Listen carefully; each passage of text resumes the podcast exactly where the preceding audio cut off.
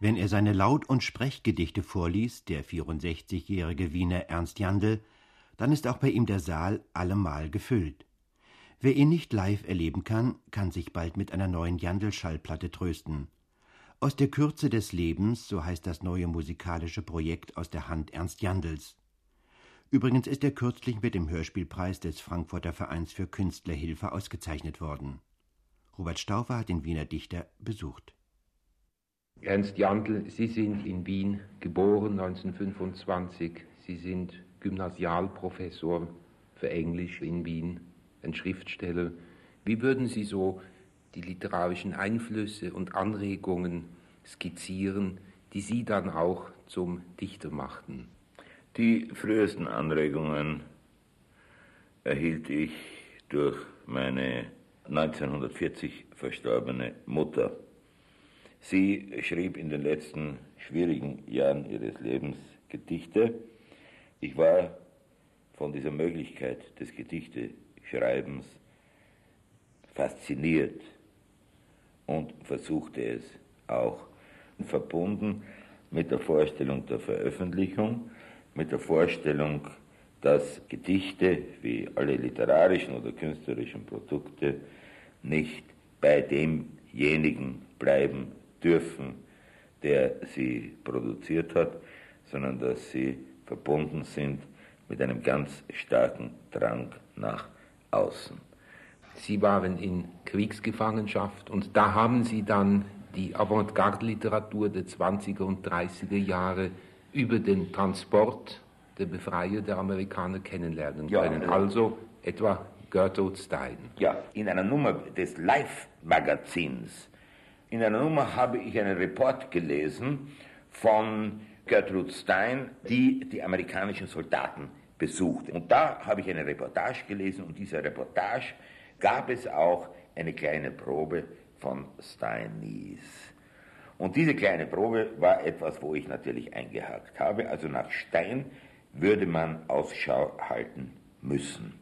Es dürfte mir schon in der Gefangenschaft Karl Sandberg begegnet sein, also einzelne Gedichte von Karl Sandberg. Und ich habe kurz nach Rückkehr aus der Gefangenschaft, da hat es ja überall diese Amerikan, die amerikanischen Army Editions gegeben. Die amerikanischen Soldaten haben kistenweise Literatur aller Art bekommen. Und eine solche Army Edition habe ich dann erworben, und zwar Gedichte von Karl Sandberg. Sandberg hat mich sehr fasziniert, weil er imstande war, Gedichte in einer Sprache zu schreiben, die man schlichtweg als Prosa hätte bezeichnen können. Also der Prosaton im Gedicht.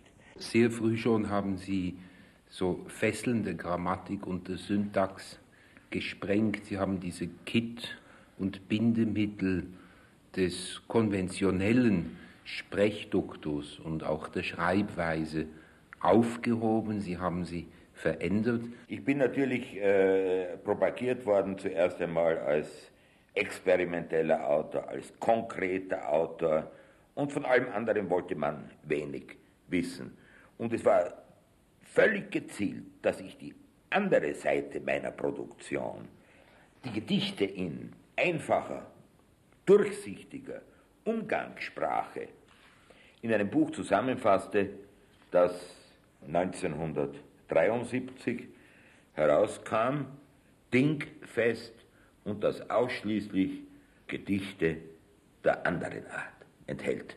Damit musste und das war dann auch äh, im Weiteren der Fall, diese Etikettierung beseitigt werden, die Einengung auf konkrete und experimentelle Poesie musste gesprengt werden.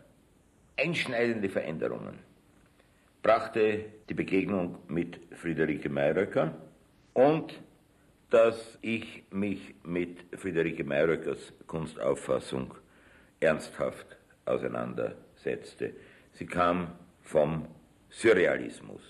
Über viele Jahre nun sind Sie, Herr Jandl, ja nicht nur der schreibende Poet, sondern auch der vortragende Poet. Es sind Laut- und Sprechgedichte, die Sie geschrieben haben, so etwa auch dann der Band Laut und Luise, Gedichte, die Sie auch im Vortrag verwirklicht haben wollen, nicht nur so im wiederholbaren des Lesens, sondern auch als akustische Gebilde. Also weitergehend sogar noch bei Ihnen, Sie haben auch visuelle Lyrik dann später geschrieben.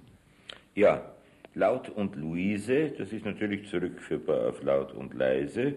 Es ist aber gleichzeitig eine Hommage an meine Mutter, Luise Jandl. Also der Name der Mutter im Titel.